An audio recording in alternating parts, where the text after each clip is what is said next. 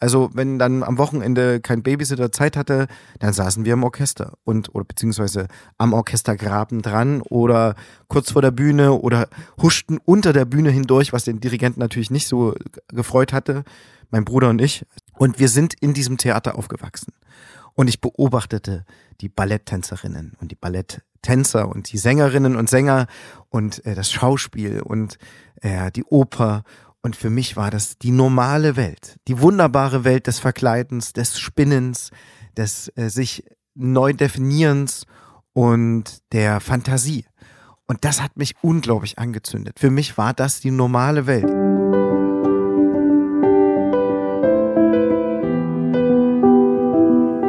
Hallo und herzlich willkommen bei Creativity and You, dein Podcast für Kreativität, Inspiration und positive Psychologie. Mein Name ist Dr. Nora Corina Jakob und ich freue mich, dass du heute zuhörst.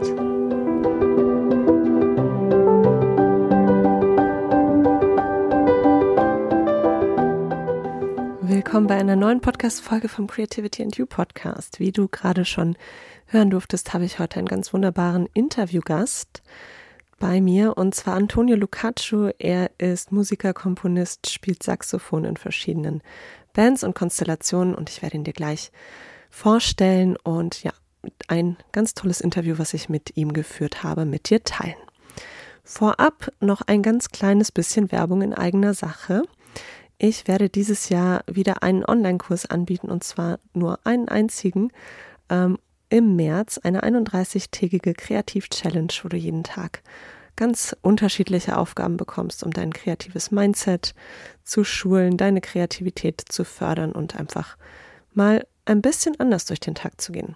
Und dieser Kurs nennt sich Creative March. Ich packe dir ähm, alle Infos dazu in die Show Notes und man kann sich auch für ein Stipendium bewerben für diesen Kurs, wenn du gerade knapp bei Kasse bist oder vielleicht studierst und sagst, ich habe total Interesse, aber kann ich mir nicht leisten. Ich vergebe zwei Plätze, man muss sich dafür bewerben und alle Infos kriegst du in den Shownotes. Und jetzt geht's los mit dem Interview. Viel Spaß dabei.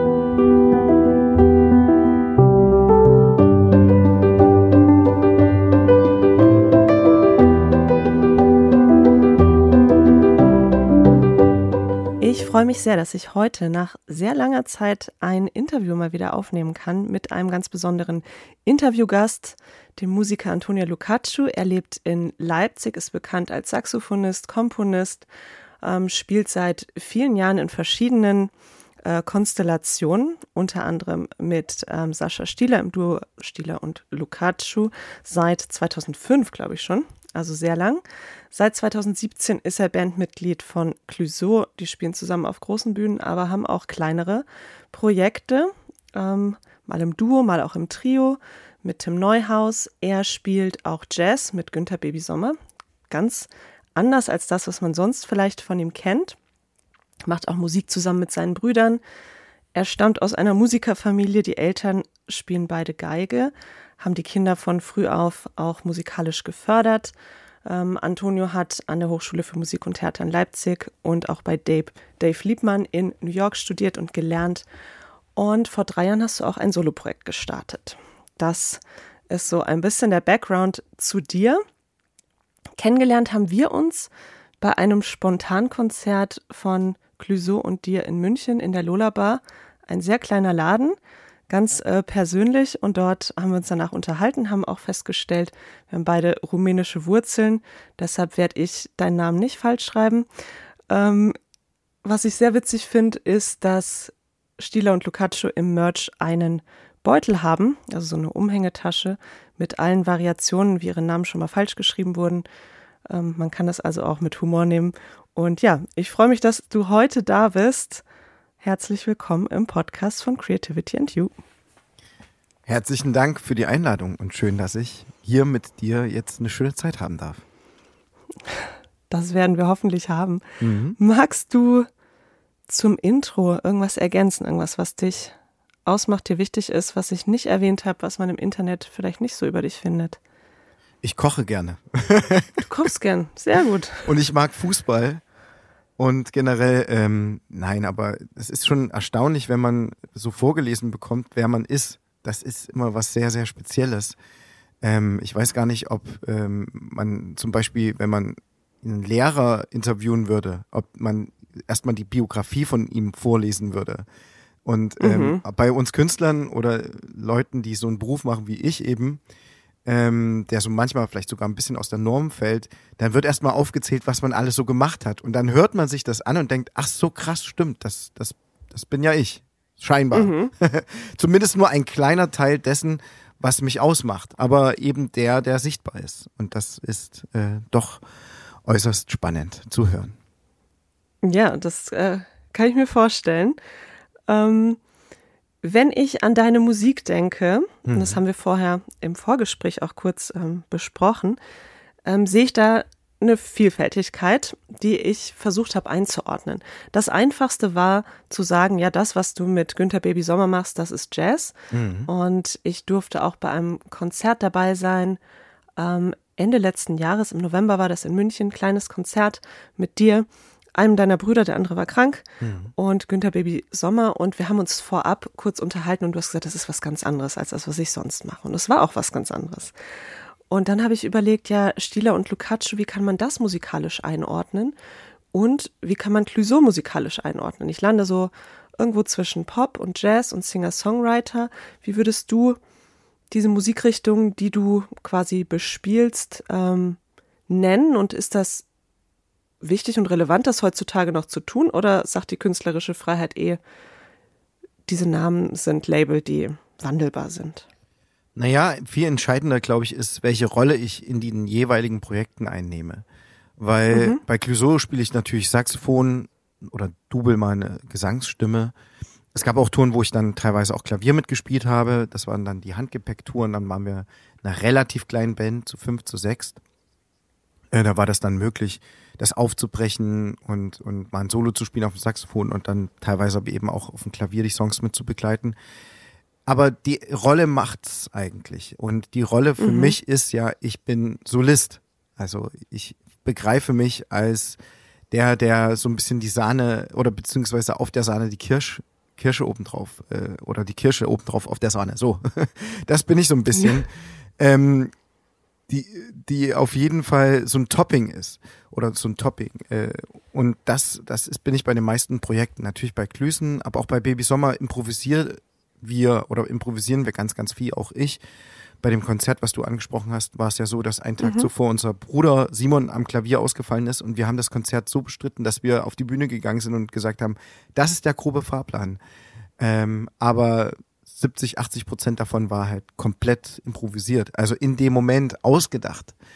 Und, wow. und das ist das Schöne daran. Also du gehst auf die Bühne und ähm, fängst an zu jonglieren, aber jonglierst eben mit den anderen zusammen, wirfst dir die Bälle zu und ich mag das, das Improvisieren. Und die Rolle zum Beispiel beim Duo mit Sascha ist wiederum eine ganz andere, weil wir da unsere Musik spielen, die wir schreiben, die wir uns erdenken, die wir zusammen komponieren, die aus unserer Freundschaft heraus entsteht. Und ja, ich würde auch sagen, das ist mein absolutes Hauptprojekt. Das ist mein Nummer eins Projekt, weil ich da am meisten Herzblut und Liebe und Energie und Zeit hineinstecke.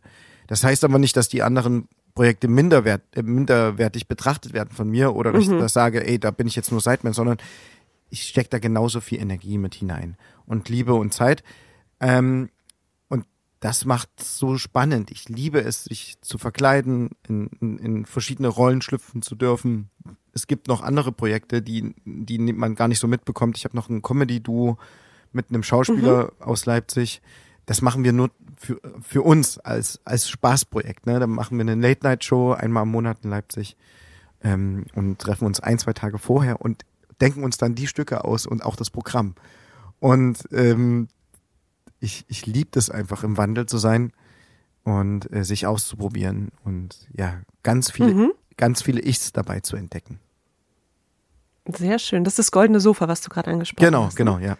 Genau. Ich werde alles äh, Wichtige zu dir verlinken, damit man diese Sachen auch äh, findet und nachgucken kann und ähm, dazukommen kann, wenn man das mag.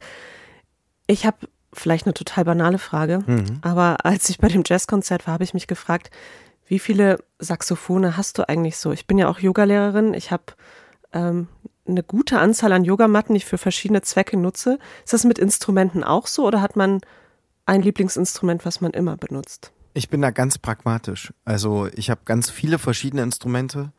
Klarinette und ein, zwei Klaviere und so ein Kram. Aber Saxophone habe ich nur drei. Ich habe zwei Altsaxophone mm. und ein Baritonsaxophon. Und ich habe mich vor zwei, drei Tagen zufällig mit einem Kollege getroffen, Saxophon-Kollege, und er hat 40.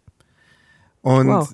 und die sind auch alle total gut und er hat unglaublich einen Plan davon und ich habe halt gar keinen Plan davon. Ich bin so ein Typ, ich vergesse halt das Saxophon auch in der Lobby unten ähm, was mir auch wiederum am Dienstag passiert ist. Dann bin ich dann hoch ins Hotel gefahren und dachte dann, Mensch, irgendetwas fehlt. Irgendetwas fehlt. Zehn Minuten später habe ich dann gecheckt, ja, das Saxophon. Also es ist für mich wirklich ein Ding, wo ich, also was ich nehme, um damit aus, mich auszudrücken, aber es hat jetzt keinen unglaublichen Wert für mich. Es klingt total krass, aber das Wichtigste ist für mich einfach nur das Mundstück.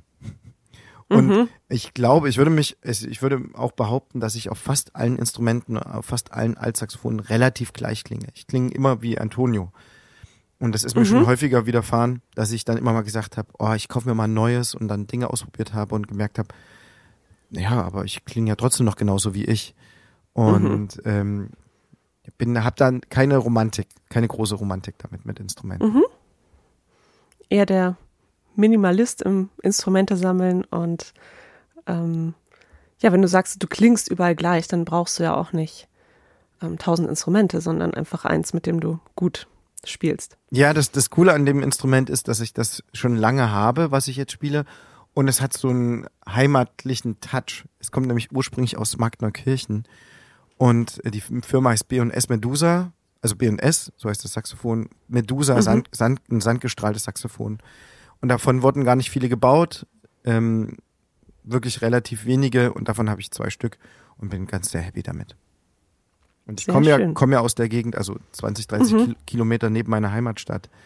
Und da war, war es irgendwie naheliegend. Alle anderen spielen immer diese gleichen Saxophone, Selmer oder ein, zwei andere Marken. Und ich bin gefühlt der einzige Dude, der da draußen rumrennt mit so einem, ja, mit so einem Heimatsaxophon. das ist doch schön. Ich finde, es äh, sieht auch besonders aus, weil es so ein bisschen matt ist. Genau, das ist, das ist, äh, liegt daran, weil es sandgestrahlt ist. Da wurden ganz viele, mhm. Ganz viele Sandkörner draufgeschlagen in so einer Maschine und dadurch wurde die Oberfläche ein bisschen abgeschliffen und es mhm. hat auch einen besonderen Klang dadurch, ja. Ach, schön. Sehr schön. Ich habe letztes Jahr eine Sonderpodcast-Folge gemacht ähm, zum Weltfrauentag und da habe ich alle möglichen Leute kontaktiert und gefragt, welche Frauen in ihrem Leben besonders inspirierend sind. Und deinen O-Ton habe ich noch sehr, sehr gut in Erinnerung. Nicht nur, weil er eine exzellente Sprachqualität hatte, was nicht alle anderen auch hatten, ähm, sondern auch, weil du ähm, sehr ausführlich über deine Mutter gesprochen hast, wie sie dich und deine Brüder musikalisch gefördert hat. Und ähm, dort würde ich gerne nochmal einsteigen und dich einfach fragen, ja, wie bist du eigentlich zur Musik gekommen? Ähm, vielleicht kannst du da die Hörerinnen und Hörer noch mal ein bisschen abhören, abholen, also liebe, falls sie das nicht gehört haben. Also liebe Hörerinnen und Hörer, ich, ihr müsst euch das so vorstellen. Ich bin Ende 80er Jahre geboren in Plauen. Direkt in der Wendezeit bin ich groß geworden. 89 war ja, ja, ging ja die Mauer auf. Ich war zwei Jahre alt. Und meine Eltern spielten schon im Orchester. Wir haben sich 1984 kennengelernt. Mein Papa kommt aus Rumänien, hat hier Musik studiert und ja, haben sich im Orchester ineinander verliebt. Und hm. daraus entstand dann eben ich. Und ich wuchs, wuchs dann in dieser Musikerfamilie auf. Und ich wurde regelmäßig auch im Theater geparkt. Also wenn dann am Wochenende kein Babysitter Zeit hatte, dann saßen wir im Orchester und oder beziehungsweise am Orchestergraben dran oder kurz vor der Bühne oder huschten unter der Bühne hindurch, was den Dirigenten natürlich nicht so gefreut hatte. Mein Bruder und ich, also der äh, mittlere Bruder von mir ist nur ein Jahr jünger. Und mhm. wir sind in diesem Theater aufgewachsen.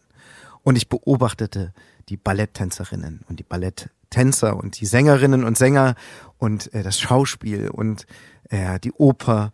Und für mich war das die normale Welt, die wunderbare Welt des Verkleidens, des Spinnens, des äh, sich neu definierens und der Fantasie. Und das hat mich unglaublich angezündet. Für mich war das die normale Welt. Ich wollte das. Und wir haben immer alles auch nachgespielt zu Hause. Jedes Theaterstück. Und wir mhm. waren in jeder Oper, waren bei fast jedem Symphoniekonzert dabei. Und da war das wie so, ein, wie so eine gute Impfung, die man da abbekommen hat. Also das war so eine Injektion fürs Leben.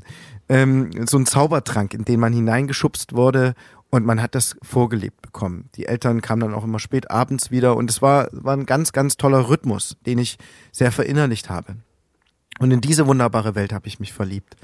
Und äh, als ich dann in die Schule kam, war das total absurd, als dann die anderen Kinder erzählt haben, was ihre Eltern so machen. Und für mich war das die außergewöhnliche Welt. Diese normale Welt war, fand ich irgendwie jetzt mhm. nicht, nicht so anziehend.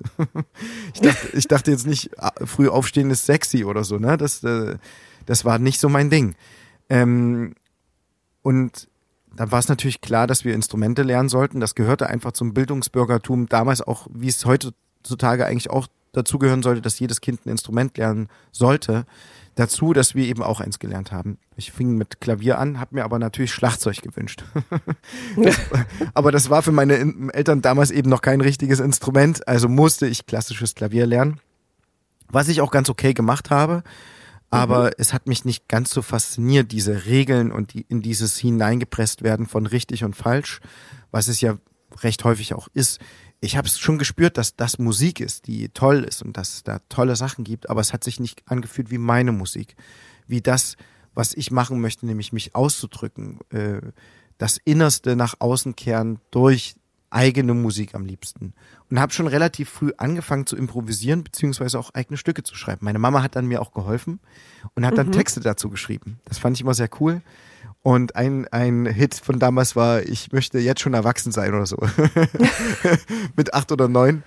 Ähm, weil ich die Freiheit geliebt habe. Ähm, das habe ich schon damals begriffen. Die Freiheit, sich selber selbst zu bestimmen, was man machen möchte und was nicht. Mhm. Naja, und ähm, als ich dann in die fünfte Klasse kam, war dann so die Überlegung, gehe ich aufs Spezialgymnasium für Musik, damals noch für klassisches Klavier. Und es fühlte sich überhaupt nicht natürlich für mich an bei den Wettbewerben, auf denen ich dann damals teilweise, teilweise schon unterwegs war, war ich der Einzige bei ein, zwei Wettbewerben, der nicht auf dem Spezialgymnasium war uh, für Musik und habe gemerkt, das mhm. ist aber gar nicht meine Welt. Ich will das gar nicht. Es fühlt sich so verkleidet an. Mhm. Für mich wie so ein, in ein Korsett gepresst, dass man irgendwas übt, was man dann richtig spielt und dann ist auch gut, ne? Und ja. ich habe immer recht zeitnah gespürt, ich möchte was für die Bühne schaffen. Ich möchte eigene Musik machen. Und dann kam meine Mutter mit der Idee um die Ecke und sagte so, ey, was, wie, Saxophon würde zu dir und zu deinem Naturell eigentlich ganz gut passen. Und dann habe ich das ausprobiert. Ähm, mein, mein damaliger Musikschullehrer hat aber nicht mitbekommen, dass mein Instrument kaputt war. So habe ich ein halbes Jahr auf einem kaputten Instrument versucht, Töne rauszukriegen, das, was aber nicht ging ab einem tiefen F. Und ich wollte es einfach wieder in die Ecke flacken und sagen, ey, das war's. Also äh, Saxophon ist es auch nicht. Und dann bekam ich plötzlich ein neues Instrument von der Musikschule und dann ging's los. Dann ging die, also dann, dann, war, es war wirklich krass. Es war wie so richtig doll verliebt sein. Mhm. Und mit 12, 13 und ich habe nichts an, anderes mehr gemacht. Ich habe alles zusammengespart, was ging, um Platten zu kaufen und CDs. Ich habe ja damals oder auch recht zeitnah auch schon ab, ab dem, ab der ersten, zweiten Klasse im Theater gespielt kleine Rollen mit meinem Bruder teilweise zusammen und haben, wir haben uns darüber unser Taschengeld aufgebessert. Und das wurde immer gespart, ganz fein säuberlich. Davon wurden Instrumente gekauft, davon konnte ich auch die CDs und allen Kram kaufen. Und ich habe dann plötzlich angefangen, eine Riesensammlung anzuhäufen an, an, an, an allen möglichen CDs und habe dazu gespielt und improvisiert und versucht zu entdecken, was, was, das, was das ist, Saxophon und die Saxophonmusik und Jazz und Pop und alles. Und ich weiß es noch ganz genau, am 6. Dezember 1999, glaube ich, oder 2000. 99, glaube ich, oder 2000, bekam ich eine CD von meiner Mutter geschenkt zum Nikolaustag. Es war 6.15 Uhr, ich weiß es noch genau. Ich stand auf, ich, ich sah sozusagen die Schuhe gefüllt und äh, da steckte auch oben drin eine CD von Joso Redman einem Saxophonisten aus New York, den ich noch nicht kannte. Die Platte heißt Mood Swing 19, 1994 aufgenommen mit einem wunderbaren Quartett mit Brian Blade am Schlagzeug, Brad Meldo am Klavier, Chris McBride am Bass und eben Jose Redman am Saxophon. Ich habe die Musik angemacht und es war, ich habe es nicht verstanden. Aber ich wusste, das ist was ganz krasses. Das ist wie das erste Mal mit sich näher kommen als Mann und Frau oder als Mädchen und Junge. Man denkt, was ist das? Das ist ja krass, aber man ist auch so ein bisschen überfordert. Und, und, und so hat sich das angefühlt. Ich habe die CD früh morgens eingelegt und dachte, krass, hat was total fast erotisches, ne, dieser Moment. Man verknallt sich in, in diese Aufnahme und man checkt nicht, was es ist, aber man weiß, dass es was Wahrhaftiges ist. Dass da eine Wahrheit drin äh, steckt, die ich erkennen möchte, die ich verstehen möchte. Und das hat mich auf eine Reise mitgenommen und die mich nicht mehr losgelassen hat. Und kurz danach, zwei, drei Monate später, war ich bei einem Wettbewerb, äh, Jugendarzt heißt der, der wird regional äh, ausgeführt und man kann zum Landeswettbewerb weiterkommen und zum Bundeswettbewerb. Und ich kam da zum Landeswettbewerb gleich weiter und in, mich sah einer aus der Jury, Michael Arnold heißt er, und er ist Hochschullehrer damals gewesen in Leipzig an der Hochschule und hat sofort gesagt, den da, der, der, da ist irgendwas. Und hat mich gleich eingeladen zum Landesjugend, zur Landesjugend Big Band Sachsen. Und damals, ich war 13, war, war das so, dass das, was die, da, dass die Big Band voll, voll war mit Studenten. Die waren alle mindestens zehn Jahre älter als ich. Und ich kam da an und konnte gar nichts. Ich weiß noch, Markus Kesselbauer von Moop, Moop Mama saß da im, im, im, im, bei den Bläsern und ganz viele andere Leute und äh, ganz tolle Saxophonisten, die jetzt irgendwo sonst wo sind. Und ähm, ja, ähm, dachte, krass, ich kann ja gar nichts. Aber die, das, das, was die da gespielt haben, das war so magisch und es hat mich so angezogen, dass ich wusste, genau das will ich auch. Ja, und so ging es immer weiter. Mit 14, 15 war ich dann regelmäßig in Leipzig an der Hochschule bei Michael Arnold und habe dann auch ab der 10. Klasse schon studiert hier als Jungstudent und habe dann auch nach der 10. direkt kein Abi mehr gemacht, sondern bin dann als Jungstudent hier dann nach Leipzig gegangen an die Hochschule. So ging es dann los. So richtig. Wow, sehr schöne äh, Geschichte, auch wie du es erzählt hast mit den Vergleichen zum Verliebtsein und ähm, dem Kribbeln der Faszination.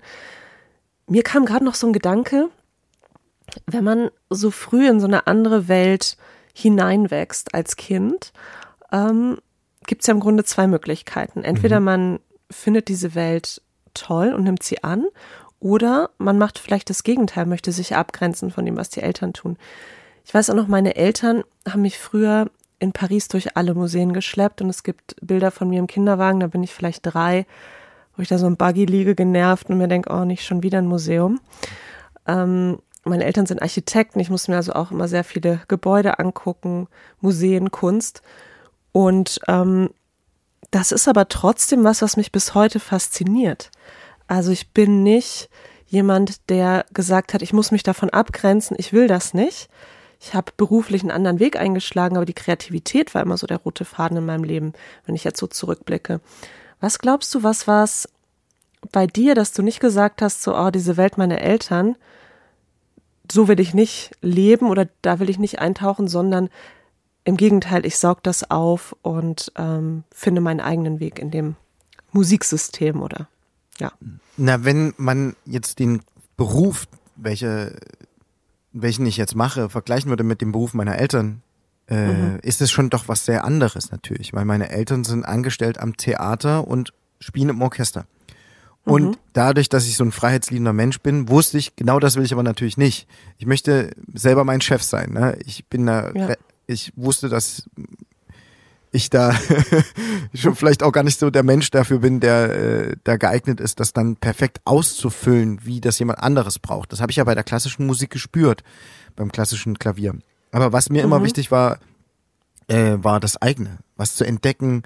Und natürlich damals mit 13 Jahren, muss man sich vorstellen, mitten in der Pubertät, erste Freundinnen und so und dann auch noch im Plauen in, in Ostdeutschland, in einer relativ kleinen Stadt, ähm, und man mag, mag plötzlich Jazzmusik, dann ist man absolut krasser Rebell auch. Weil Jazz, ja, ja, okay, ja, klar. Jazzmusik ist jetzt erstens jetzt nicht die hippeste Musik, damals schon nicht gewesen. äh, vielleicht mal vor 50, 60 Jahren. Aber es war damals schon eine Art von Rebellion und, und mhm. eine Art und Weise von, nee, das, ich mache trotzdem was ganz anderes. Und ich sag dir ganz ehrlich, bei unseren ersten Konzerten, die ich dann teilweise auch mit Sascha, mit verschiedenen Jazzbands hatte, da kannten Sascha und ich uns schon mit 15, äh, war dann auch seine Oma teilweise manchmal da und hat dann die ganze Nacht durchgebrochen, weil sie weil sie es nicht verstanden hat. Es war so aufregend, dieses Jazzkonzert, wo, wo, wo vier, fünf Jugendliche komplett durchdrehen auf der Bühne. Äh, das war für, für die Leute, die sonst eben Florian Silbereisen mögen, schon wirklich auch krass. Also es war schon auch Punk. Mhm. Deswegen das war eure, eure Version von Punk. Definitiv, ja. Und, und wir haben auch wirklich Mhm. unglaublich viel Quatsch gemacht und Scheiße. Also es klingt alles wahnsinnig gezielt und ähm, ja, so wahnsinnig überlegt, was ich da machen wollte, aber es war auch unglaublich viel Schabernack und Wahnsinn, Mhm. Wahnsinn, ganz großer Wahnsinn mit dabei, immer. Ja. Ja, es gehört auch dazu, ne? so zum sich ausprobieren, sich kennenlernen, sich entwickeln und ich überlege, durch welche Musikrichtungen und Phasen ich in meiner Jugend gegangen bin. Da war von Punk bis Hippie über Hip-Hopper war alles dabei ähm, und es war auch gut so. Ja, Und definitiv. irgendwann findet man findet man ja auch das, was was einen im Kern wirklich berührt und ausmacht. Und alles hat ja auch seine Phase, ne? Also Ja. jede, jede Musik und aber auch jede Kleidung und jeder Inhalt und äh, auch, auch was man liest und was man mag und worüber man sich aus, austauscht und welche Themen man mit sich trägt, das ist ja immer auch ein Ausdruck von der Zeit. Und damals war es eben ganz, ganz viel überschüssige Energie, die immer noch da ist. Ich kann mich erinnern, als Sascha und ich dann zusammen studiert haben, Entschuldigung, wurden wir teilweise auseinandergesetzt. Weil, weil die gesagt haben, ey, die sind doch erwachsen, aber die benehmen sich halt überhaupt nicht so. Und ich weiß auch, dass es ein, zwei Professoren gab, die dann dieses Fach abgegeben haben, weil wir da waren. weil es einfach zu krass war von der Energie und was wir, was wir eben so alles gemacht haben, ne? Mhm. Ja, und ihr macht heute immer noch äh, viel zusammen. Das Unglaublich spricht auf jeden Fall für euer Duo und dass ihr euch gut gefunden habt. Ähm, du hast vorhin gesagt, so für dich war diese Welt des Theaters, der Musik, ähm, das war für dich als Kind normal und dann kamst du in die Schule und hast festgestellt, so, hm, andere Eltern haben ganz andere Berufe, ähm, der Alltag von anderen äh, Kindern sieht ganz anders aus. Ähm, wie sieht denn dein Alltag jetzt als Musiker aus? Gibt es Alltag überhaupt im klassischen Sinne oder ist das ständig im Wandel? Ja, es ist schon krass im Wandel, muss man ehrlich sagen. Beziehungsweise muss man, oder ich bin ein Mensch, der immer häufiger jetzt lernen muss, Nein zu sagen. Weil ich ja selber nun Familie habe, Kinder zehn und sieben Jahre alt und beide in der Schule machen ganz viele Hobbys und lernen beide auch Instrumente und Fußball und alles Mögliche. Ähm, aber ich mache immer noch ein bisschen zu viel, merke ich selber, dass Mhm. ich ein bisschen über den Verhältnissen gerade, äh, ja, über die Verhältnisse gerade lebe. Das hat aber auch mit der Lebensphase was zu tun. Ich glaube, wenn man Menschen in den 30ern fragen würde, äh, wie sieht dein Alltag aus und mal zehn Jahre zu, zuvor äh, spulen würde, was man da alles auf die Kette bekommen hat an einem Tag und das zu jetzt äh, zu, ins Jetzt dreht, ist es schon krass eklatant, wie wenig man teilweise mit Anfang 20 hinten bekommen hat. Also ich Saxophon spielen und äh, Toastkäse, äh, äh, äh, das war's. Und äh, jetzt macht man irgendwie parallel noch einen Einkauf, kocht noch, äh, macht noch kurz ein Telefonat, schreibt noch die E-Mail fertig, schneidet einen Podcast. Ach scheiße, wir müssen noch den Song zu Ende mixen und ach, und jetzt packen, weil es geht auf Tour. Und das pa passiert alles parallel. Und ähm, deswegen ist es, glaube ich, immer wichtiger, dass man lernt, sich auf den Moment zu konzentrieren. Das ist meine größte Schwäche mit noch äh, zu spüren, wann es dran ist, das andere wegzulassen. Und äh, das lerne ich gerade und bin gerade dabei, auch äh, Nein zu sagen und zu merken, das lasse ich jetzt weg, um das zu erreichen, was ich möchte. Deswegen kann man vielleicht dann irgendwann auch besser den Alltag für sich bestreiten, dass wenn man nämlich zu hau nach Hause kommt, die Tür zumacht, äh, dann wirklich einfach auch diese andere Welt da ist. Und ich versuche das ganz sehr, auch als Vater, ganz im Moment da zu sein, weil das essentiell wichtig für die Jungs ist. Ähm, manchmal ist es sogar, wenn man nebeneinander liegt oder ein Buch vorliest, viel wichtiger, wie man das macht, als äh, wie lange und mit welcher Intensität und wie, welcher Aufmerksamkeit man dem anderen gegenüber äh, ja, bringt. Also wie, welche Aufmerksamkeit man auch dem anderen schenkt in dem Moment. Und das ähm, versuche ich gerade immer mehr noch zu lernen. Mir gelingt das unglaublich gut bei meinen Kindern. Da bin ich super schnell, also es geht die Tür auf und dann ist das auch, das ist einfach das Allerwichtigste. Aber in anderen Beziehungen muss ich das auf jeden Fall noch mehr wieder lernen. So. Und das, äh, das ist auch für mich ein Prozess auf jeden Fall. Mhm. Ja, gerade dieses auf Tour sein und immer wieder weg sein. Ich stelle mir das so für, für den ähm, normal Arbeitenden vielleicht wie eine, wie eine Dienstreise vor. Ähm, wie oft passiert das? Wie oft bist du weg? Und ähm, wie lange? Und wenn du dann zurückkommst, wie findest du dann in deine Routinen zurück? Weil das ist ja ein ganz anderer Modus, wenn man ähm, zum Beispiel mit einer Band auf Tour ist. Definitiv. Es wird immer weniger. Also ich versuche das mhm. immer weniger zu machen. Vor Corona war es teilweise wirklich schon so, dass ich über 200 Tage weg war wow. im Jahr. Und es gab auch ein, zwei Jahre, wo es dann wirklich 180 Konzerte mal waren oder 150. Ähm, wo du denkst, das gibt's, also es geht ja eigentlich gar nicht mehr, weil du, mhm. du, springst von Tour auf Tour. Und ähm, ich versuche das jetzt immer konzentrierter zu machen und immer mehr aufs Duo zu lenken. Und alles, was jetzt dazu kommt, kommt dazu. Ähm, mhm. Aber das primäre, wichtigste gerade ist das Duo und das wird immer mehr auch das Duo bleiben. Ähm, weil wir uns beide jetzt gesagt haben, so, wir haben alles Mögliche kennengelernt. Ähm, wir haben das wie so eine Liebesbeziehung, die zurückkehrt, wo man sagt, wir haben andere geliebt und, und die Liebe geteilt. Aber ähm, die wahre große Liebe ist doch bei uns beiden. Und ähm, jetzt spüren wir, dass wir da auch bereit dafür sind zu sagen, wir werden fast nur noch Duo irgendwann machen. Wie es dann tatsächlich auch realistisch umsetzbar ist, wird sich zeigen. Aber mhm. es wird auf jeden Fall so sein, dass sich in meinem Leben dahingehend immer mehr äh, sich was ändern wird, weil es einfach irgendwie, ich jetzt mitgenommen habe, die Phase von 10, 15 Jahre ganz, ganz, ganz viel spielen. Also ganz viel spielen. Weil das ist auch wichtig. Und das mhm. würde ich auch jedem jungen Künstler sagen, spielt, spielt, spielt. Macht, macht, macht und tut. Geht auf die Bühne, probiert euch aus. Egal wie viele Leute, spielt vor 20 Leuten, vor 5 Leuten, vor 50.000, egal. Spielt und probiert euch aus, weil ja, für mich war das eben wichtig, äh, was mitzunehmen, äh, etwas in mir auszulösen, in einem Prozess zu bleiben, von dem ich auch noch mit, mit 60 Jahren zehren kann. Und eben nicht mhm. nur ein paar Songs geschrieben habe und gefühlt, gefühlt nach fünf, äh, nach Hits nur zu suchen, sondern nach einer Identität. Und ja, das ist vielleicht auch eine andere Herangehensweise als vielleicht äh, ja so eine ausschließen, ausschließlicher Popkünstler, ne? Mhm. Wobei ich da manche ausklammern würde, so Musiker wie Clouseau zum Beispiel, die auch eine unglaubliche Schaffenskraft haben und genau diesen, diese Energie und Geist auch in sich tragen und ausleben. Mhm. Genau. So, so, ist, so sieht's gerade aus. Das heißt, wahnsinnig viel gespielt und jetzt wird's ein bisschen weniger und konzentrierter. Mhm. Ja, du hast gerade das Wort Schaffenskraft genannt. Ähm, es gibt ja Phasen des Spielens und des, ich sag mal, Präsentierens von Musik und ähm, sicherlich auch solche Momente der Improvisation, wo etwas entsteht auf der Bühne. Aber es muss ja auch Phasen geben, wo du dich irgendwie zurückziehst, kreativ bist, etwas schreibst, etwas Neues schaffst. Ähm, was brauchst du, um kreativ zu sein? Welche Atmosphäre, welche Rahmenbedingungen? Wo kannst du besonders gut Neues schaffen?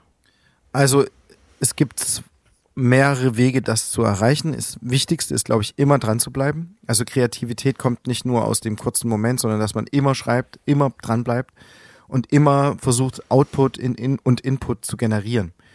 Also man wird kein Output haben äh, über lange Sicht, wenn man nicht ständig was macht. Das ist ein ganz mhm. essentieller Punkt. Auch beim, beim Komponieren wird man nur besser, wenn man komponiert äh, und wenn man forscht und dabei bleibt und muss in den Prozess kommen. Das ist erstmal ganz wichtig. Und ähm, jetzt exemplarisch zum Beispiel für Kreativität im tieferen Sinne, da fahre ich zum Beispiel mit Sascha weg zum Komponieren. Also wir nehmen mhm. uns dann als Freunde vier, fünf Tage und das machen wir jedes Mal bei einem neuen Album. Dann fahren wir mehrere Tage immer mal weg und schreiben dann und schreiben, schreiben. Und es gibt dann nur die Musik. Das Telefon wird immer mal benutzt, um mal zu Hause anzurufen, ob alles okay ist, aber im Grunde genommen wird da nicht organisiert und gearbeitet äh, für andere Dinge und kein Orga gemacht und auch keine Steuer parallel, sondern es wird Musik gemacht. Und mhm. äh, dann steht man zusammen auf und geht vielleicht eine Runde spazieren und dann setzt man sich hin und schreibt und entwickelt Ideen.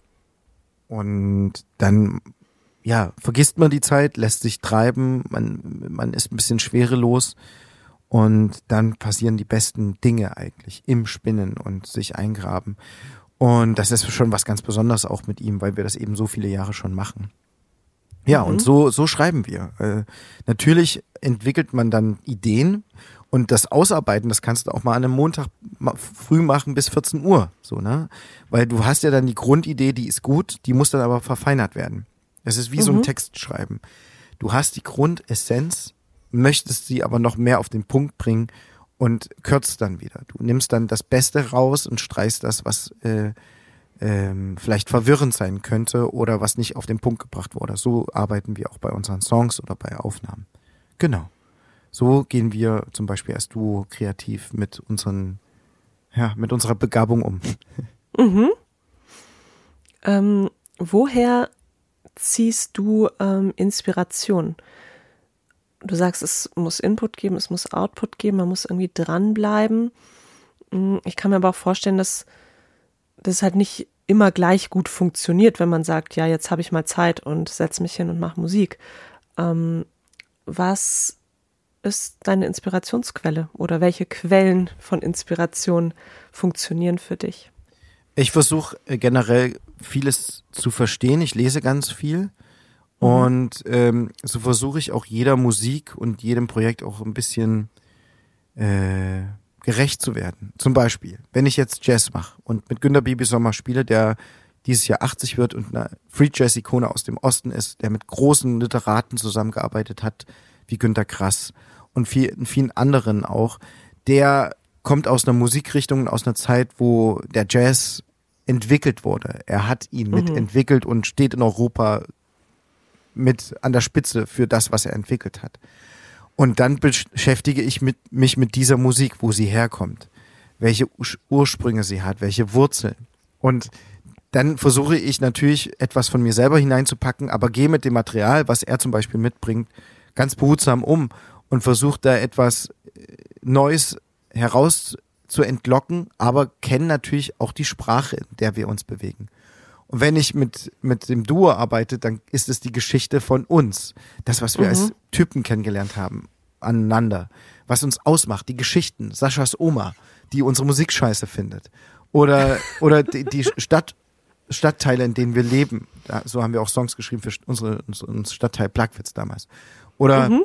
Geschichten äh, oder Gedichtvertonungen, die wir lieben und einfach unsere Welt. Und wir schreiben ja auch gerade am neuen Al Album, wo es einen Song gibt, Do You Know My Body's Name, wo wir über uns selber singen und rappen. Ähm, also wir, das ist dann eben die andere Art und Weise, wie, wieder kreativ umzugehen. Jedes Mal in dem Kontext, in dem man sich bewegt. Und mhm. das finde ich so spannend. Das ist, das in die Welt hineinzutauchen. Wenn du Podcast machst, dann ist das was natürlich was anderes. Dann versuchst du dich wieder anders zu konzentrieren auf das Wort, das verständlich zu machen für den jeweils anderen, der nichts davon gehört hat, jemals. Von Günter mhm. Bibi Sommer oder Clouseau oder von, von äh, irgendwelchen Jazzgedudels sonst was. Ne?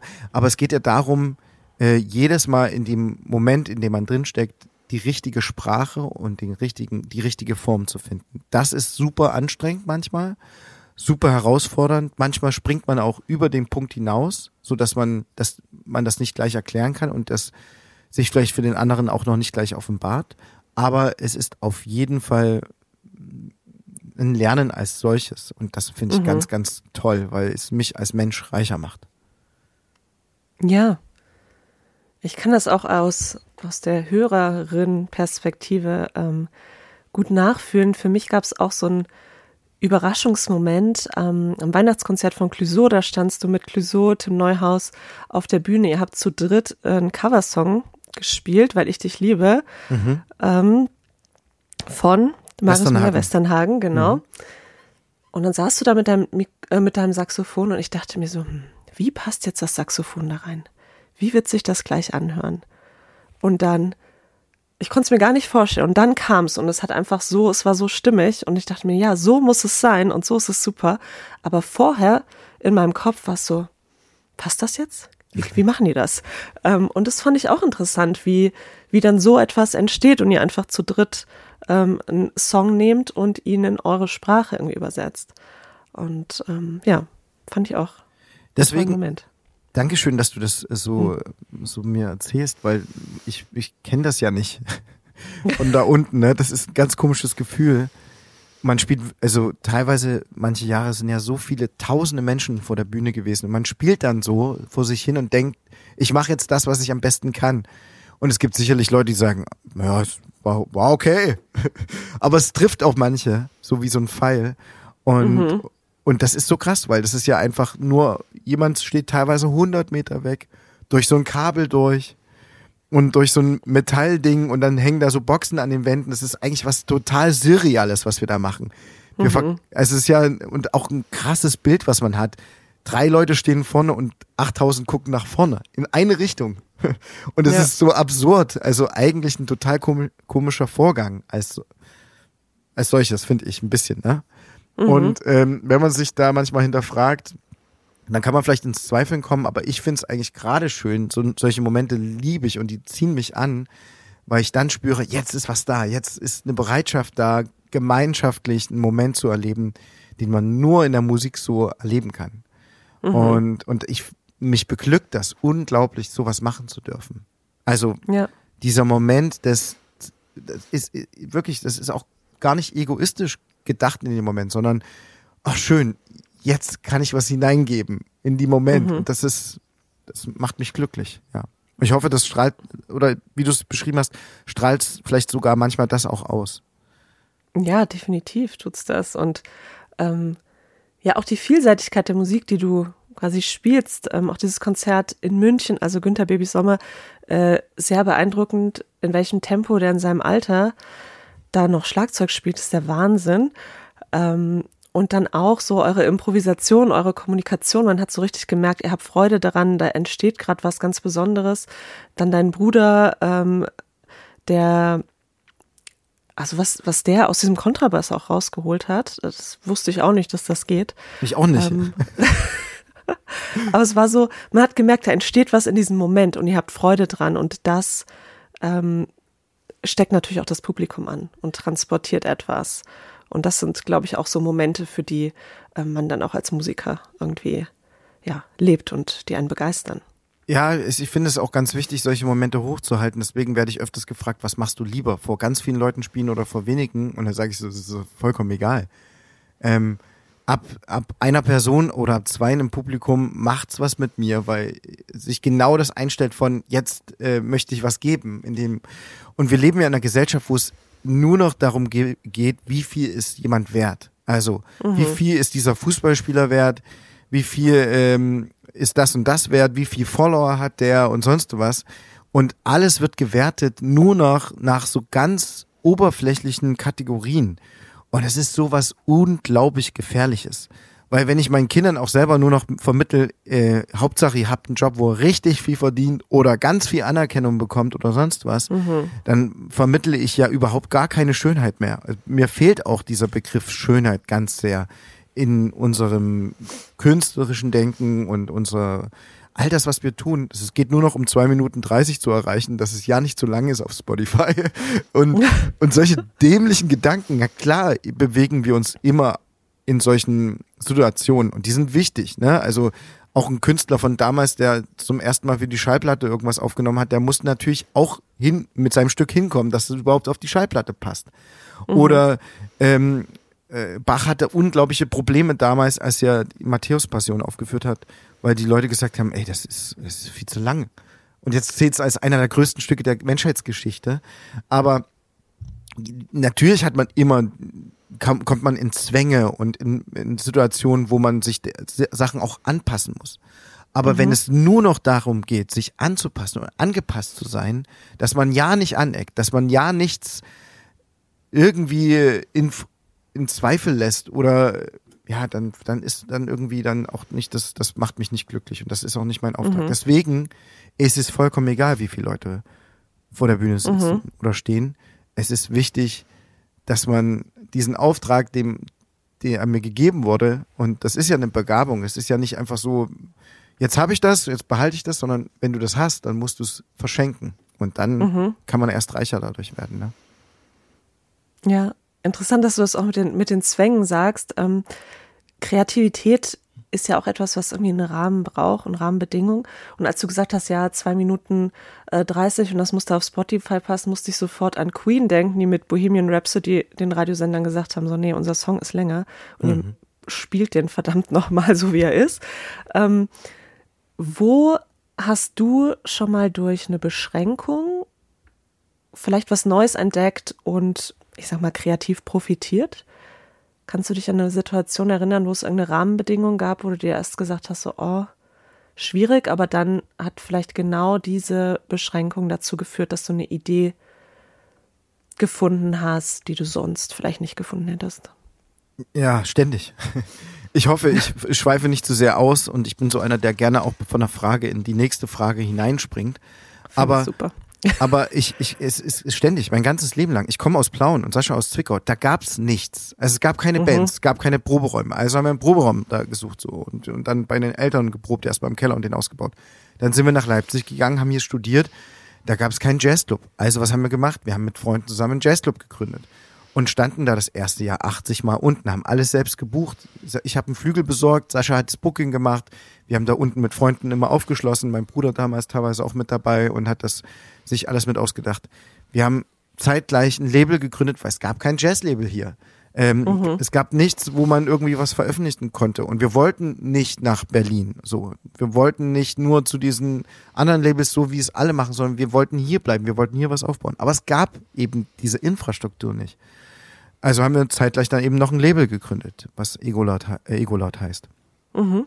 Dann haben, haben wir Festivals mit geleitet und auch das Programm gemacht. Ich habe damals 2015 durch die Förderung der Bundeskulturstiftung auch ein Festival in meiner Heimatstadt gemacht mit 14 Bühnen und äh, 14 Bands und also ganz, ganz viel immer gemacht, was, wo immer alle gesagt haben, warum machst du das? Du verdienst doch nichts daran. Da habe ich gesagt, ja, aber wir brauchen das. Wir brauchen überhaupt diese Infrastruktur mhm. und die Vision von irgendetwas, äh, um das, was passiert. Und ähm, ja, und auch die Musik von Sascha und mir, das gibt's ja noch nicht. Wir entwickeln ja immer die Musik erst, die es dann eben so gibt. Aber so eine Du-Musik und den Sound, wie wir sie, wie wir den machen mit Klavier und Saxophon und Stimme und Beats und, und allen möglichen Kram, von Filmmusik zu Jazz über Pop, das gibt's so in dem Sinne eben auch nicht und dafür auch noch gar nicht so den Markt, sondern wir entwickeln den Markt eben mit der mhm. nächsten, mit dem nächsten Album und ähm, deswegen haben wir das auch immer vieles in eigener Hand behalten. Jetzt natürlich gibt's eine Promo-Agentur und einen Booker und sowas. Das hat sich dann schon entwickelt, aber am Anfang gab's immer nie das, was man gebraucht hat. Und deswegen, es gab immer Zwänge. Immer. Und mhm. am Anfang hat man nicht mal Kohle für ein Klavier. Also das haben wir gemacht. Wir haben äh, irgendwo gespielt. Ähm, ich weiß noch, damals gab es keine Session. Da sind wir einfach in den Club rein und haben gesagt, wir spielen jetzt jeden Dienstag hier, um einfach, äh, einfach zu üben live, ne? Und dann hat die Frau Pulver damals gesagt, gar kein Problem, kriegt noch einen kleinen Schnaps und dann spielt er hier auf einem bestimmten Klavier. Ich weiß noch, da haben wir einen Stimmer besorgt über einen Freund, weil wir hatten auch keine Kohle damals für einen Stimmer, glaube ich. Und dann hat er das gemacht und dann haben wir dann immer dienstags da gespielt. Und so, so sind wir immer rangegangen. Ähm, eigentlich hat keiner gewartet auf uns, sondern wir haben immer gesagt, ähm, ja, das nehmen wir uns jetzt einfach. Das machen wir jetzt. Mhm. Also ich weiß noch, damals zum Beispiel gab es auch kein, keine Studios und Proberäume.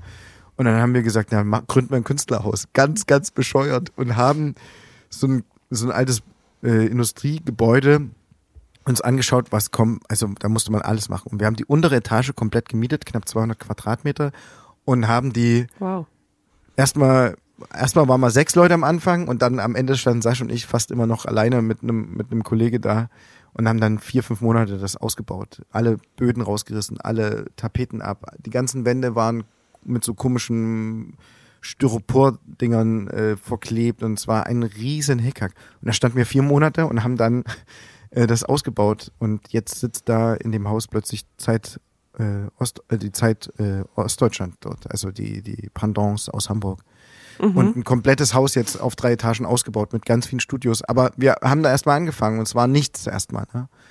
Und ähm, ja, lange, lange Geschichte. Ich hoffe, ich konnte ein bisschen was erzählen, was interessant war. Ja, definitiv. Vor allen Dingen, was ich ganz stark raushöre, ist einfach so der Wille, was zu bewegen, was zu verändern und nicht zu sagen, so ja, gibt's nicht, dann akzeptiere ich die Situation, sondern sagen, okay, dann dann mache ich es halt selber und ich stecke die Energie rein und das ist ja wirklich äh, viel, was ihr auch euch aneignen musstet. Ja, woher soll man denn wissen, wie man ein Festival organisiert und ähm, so ein Studio aufbaut? Das ist ja alles was, wo, wo man irgendwie reinwachsen muss und wo man einfach eine wahnsinnige Motivation braucht, um das dann auch ähm, durchzuziehen. Ja, was man auch natürlich braucht, man braucht gute Freunde und einen guten Partner an seiner Seite.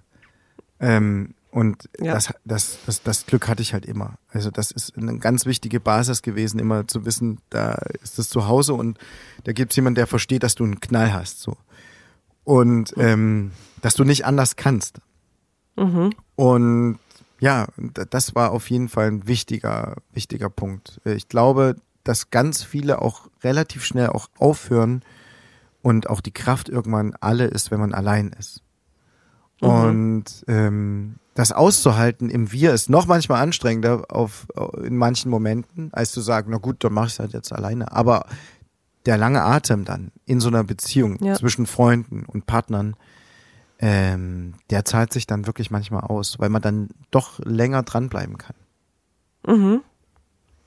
Ja, weißt es du? muss einen etwas halt auch wirklich so begeistert, da, begeistern, dass man immer wieder die Energie aufbringt, auch gegen Widerstände anzukämpfen und diese Passion einführt. Das war auch bei mir mit meiner Doktorarbeit zur Kreativität so. Das Thema hat mich einfach so begeistert, dass ich auch immer wieder, wenn irgendwas schwierig war, ich ähm, nicht wusste, wie finanziere ich mich als, als Doktorandin und so, dass ich aber immer gesagt habe, so dieses Thema, das will ich bearbeiten und auch ich meine, meine Doktorarbeit habe ich jetzt 2016 abgeschlossen, das ist schon eine Weile her.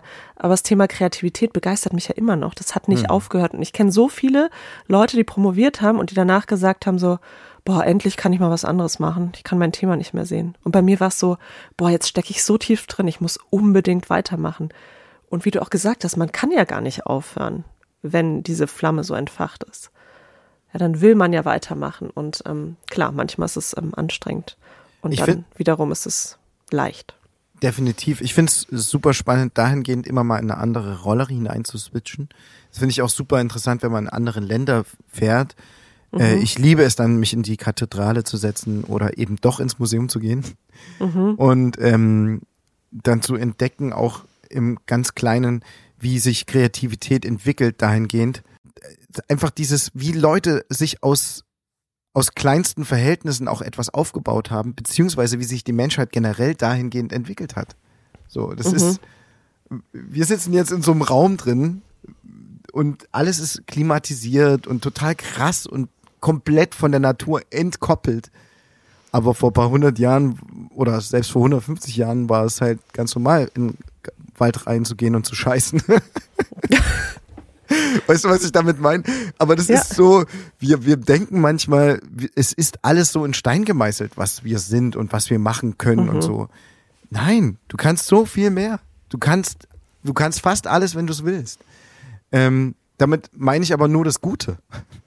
Ne? mhm. Also man kann aber das, das Krasse auch ins Gegenteil umkehren. Du kannst genauso auch das Schlechte, wenn du es wenn du es willst. Also das ist ja das Verrückte an uns Menschen. Und ja. deswegen manchmal steckt man zu sehr in seinem Tunnel drin, aber wenn man, wenn man versucht, so aus sich herauszudenken und zu gehen und sich diese Zeit nimmt und eine Methode dafür entwickelt und findet, dann ist es manchmal der befreiendste, schönste Moment, den es geben kann. Gibt es bei all der Kreativität und ähm, dem Schreiben und dem Spielen ähm, für dich auch Momente, wo du sagst, ich brauche jetzt irgendwie mal eine kreative Pause? Und wie sehen diese Pausen aus? Was ziehst du aus ihnen, falls es die gibt? Ähm, ganz selten, muss ich ehrlich zugestehen. Also ähm, ich mache häufig Sport. Ich liebe es, Fußball zu spielen und Sport zu machen, mich auszutoben. Mhm. Ich liebe es zu kochen und ich liebe es zu lesen und zu wandern ähm, und reisen. Aber im Grunde genommen nehme ich mich immer mit. Mhm. Es ist immer so, dass ich trotzdem immer im Prozess bleibe. Es ist, ist nicht mal so, dass es mal weg ist, sondern es, es begleitet mich immer. Es, es ist, ich, manchmal würde ich gerne ausbrechen, aber es ist einfach so in mir drin. Ich kann mich, ich nehme mich überall mit. Das einzige, was, was für mich so wirklich, äh, wo ich äh, so loslassen kann, ist Party, Party, Party. Ja. Und ähm, auf der Bühne. Das ist für mich, äh, das ist, fühlt sich wie Freiheit an. Ich fühle mich nicht, ich, es strengt mich null an. So. Mhm. Das, das Einzige, was anstrengend ist, das Fahren und Touren und Warten. Mhm. Aber die Bühne als solches ist auch ein Kraftbringer. Deswegen, ich habe nicht so viele kreative Pausen, wo ich denke, jetzt muss ich mal zwei Wochen gar nichts machen. Das gibt's nicht. Wenn ich dann zwei, drei Tage Urlaub habe, ist nach vier, fünf Tagen oder zwei, drei Tagen schon geht's los, dass ich denke, oh, was könnte ich machen? Ja, es einfach, es steckt einfach in dir. Und du nimmst dich selbst mit, wie du es gesagt hast. Macht, äh, macht sehr viel Sinn. Ähm, und das Schönste ist ja auch, wenn man was gefunden hat im Leben, von dem man keinen Urlaub braucht. Ne? Und keine Pause braucht in dem Sinne. Ich würde mal gerne mal, und das muss ich mal nachlesen, was, also ich würde gerne mal verstehen, was das Wort Urlaub bedeutet. Genau. Also Mhm. jedes Wort hat ja so eine Bedeutung, wenn man es auseinander nimmt. Ähm, wie Unterhaltung zum Beispiel, steckt ja auch Haltung mit drin und so. Aber Ja. was bedeutet nochmal Urlaub? Das muss ich mal nochmal genau nachlesen. Ähm, warum man das braucht. Und ich glaube, es ist auch eine Modeerscheinung. Ich glaube, vor 150 Jahren wüsste keiner, was Urlaub ist.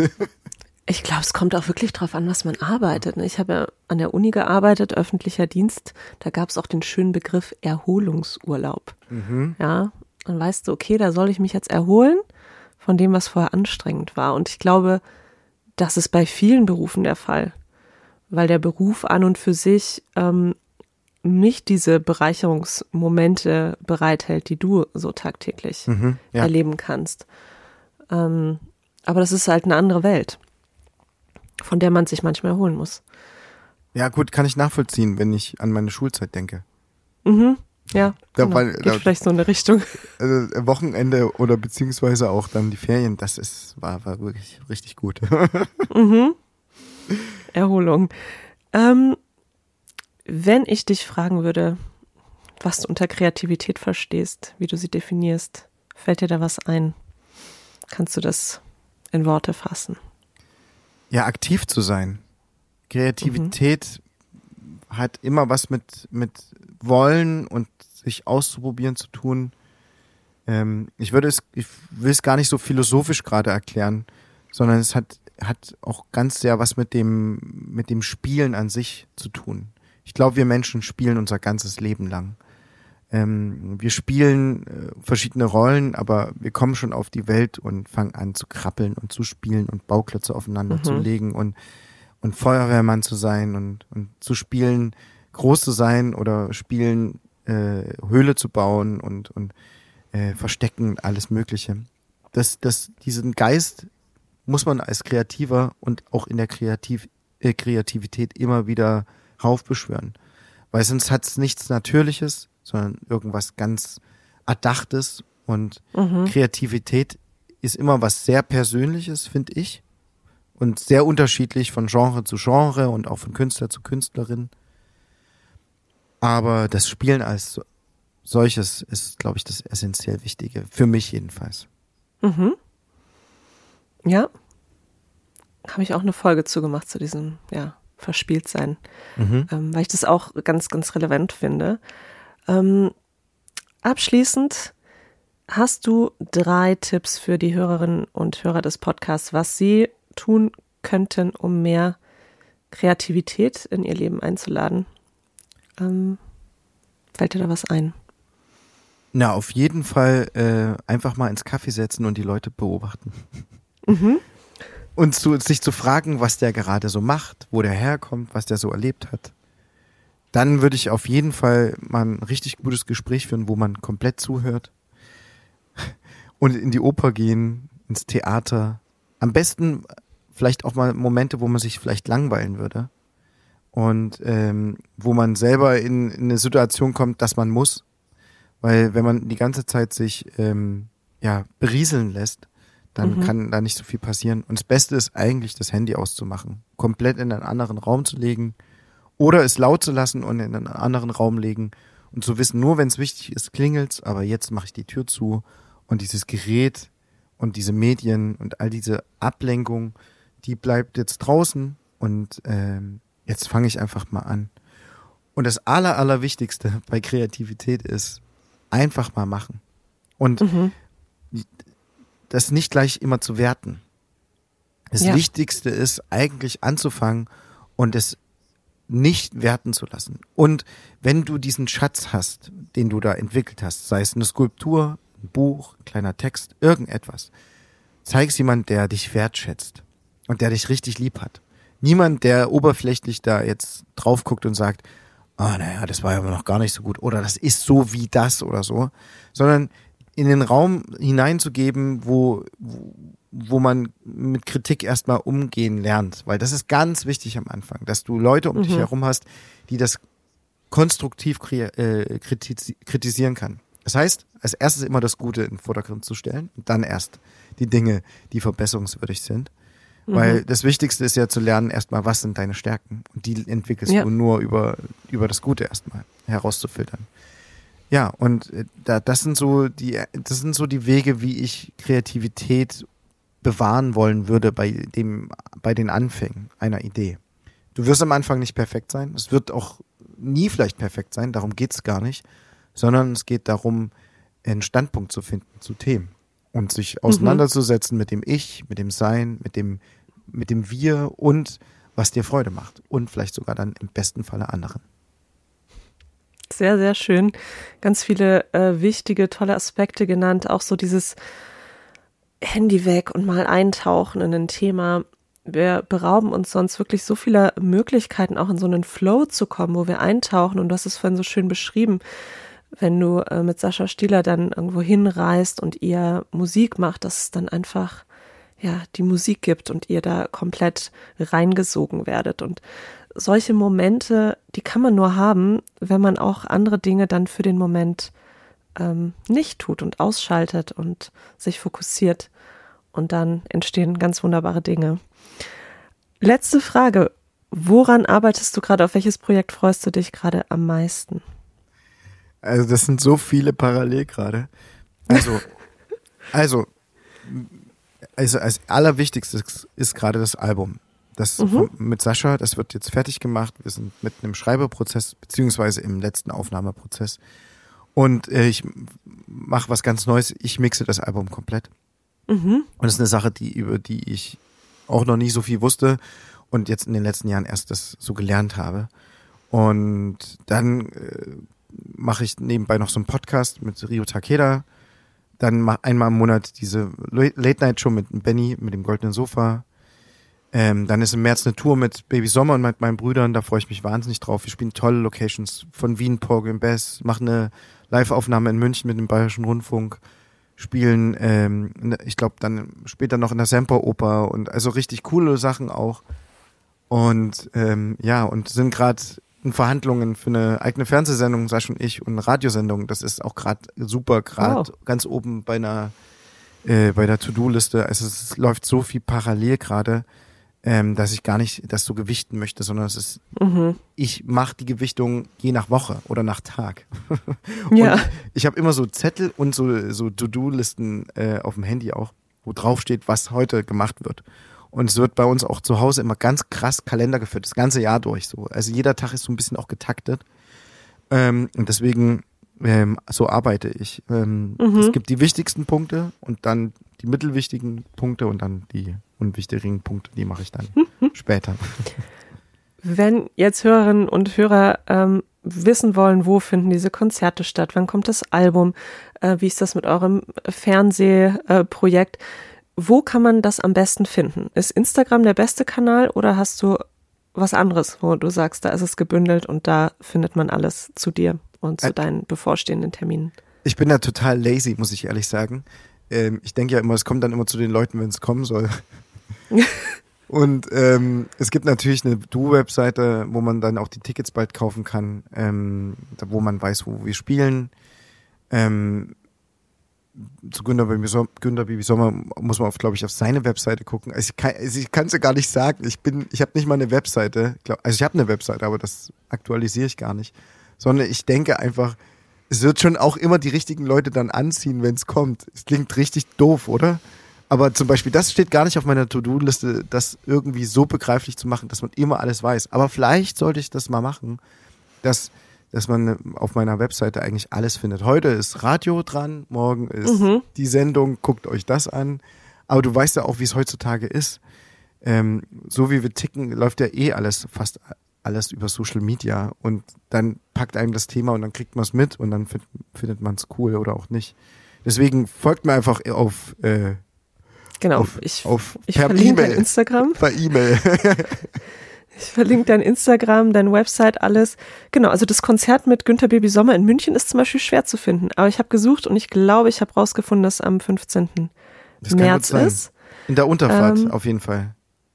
Das ist genau. der hiesige Jazzclub eigentlich. Der, es gibt nicht so viele richtig coole Clubs in Deutschland, aber Unterfahrt ist so der coolste Jazzclub mit in Deutschland. Der ist wirklich schon krass, was da für ein Programm läuft. Das ist echt toll, dass München, München sich das so leistet. Mhm.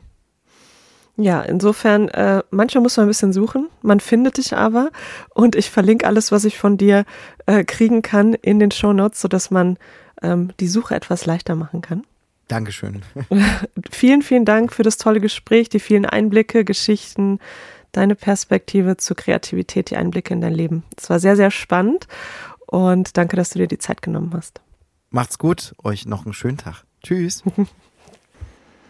Ja, das war das Interview mit Antonio Lucaccio. Ich fand es war sehr inspirierend. Ich habe mich danach sehr beflügelt gefühlt und hoffe, dass du auch ähm, viel daraus ziehen konntest für dich. Wenn dir dieser Podcast gefallen hat, empfehle ihn doch sehr gerne weiter. Lass mir eine positive Bewertung da. Das freut mich immer. Und wenn du mehr Kreativität in dein Leben einladen magst, dann schau dir doch mal den Creative March an, meinen 31-tägigen Online-Kurs, der einzige Kurs, den ich dieses Jahr anbiete. Und alle Infos dazu findest du in den Show Notes. Ansonsten freue ich mich sehr, wenn wir uns in zwei Wochen wieder hören beim Creativity and You Podcast. Bis dahin alles Gute.